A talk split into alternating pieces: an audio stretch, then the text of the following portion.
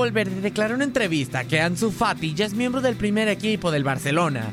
Con tan solo 16 años, Ansu Fati ya es una de las mayores promesas del fútbol mundial. Sin embargo, la Masía ya ha forjado varias promesas en los últimos años que no se han podido consolidar dentro de la plantilla blaugrana y fueron obligados a marcharse del Barcelona.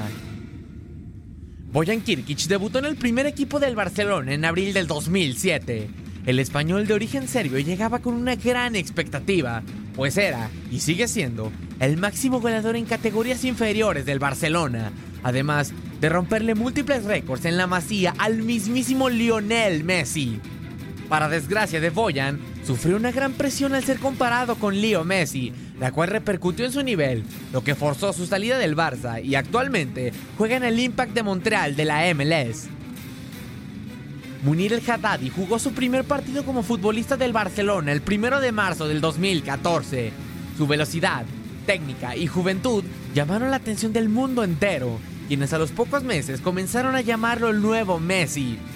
Debido a los pocos minutos que recibió en el primer equipo, fue cedido al Valencia, donde únicamente pudo anotar 7 goles en una temporada. Después de su regreso al Barça, fue comprado por el Sevilla y hasta ahora ha tenido un paso regular con el conjunto andaluz. Giovanni Dos Santos se convirtió en el primer mexicano en debutar profesionalmente en el Fútbol Club Barcelona.